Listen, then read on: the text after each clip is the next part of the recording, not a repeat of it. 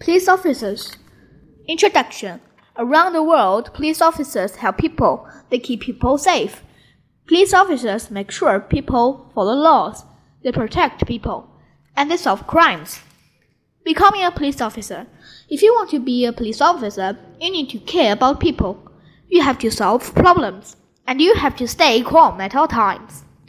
Some police officers train at special schools. They learn about laws. They learn to be safe with guns, and they learn to help people who are hurt.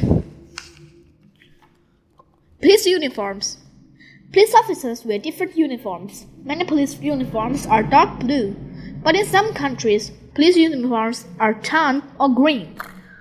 Many police officers wear small hats. State troopers and forest rangers wear big hats. Some police officers wear helmets, others wear baseball caps. The pictures showed some of the hats police officers wear. How police officers get around.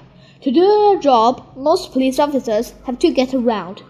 Some police officers walk, others ride in cars. Some ride motorcycles. Police officers in some places ride horses. Some even get around on bicycles. Some police officers fly in helicopters. And some police officers ride in boats. How police officers help people.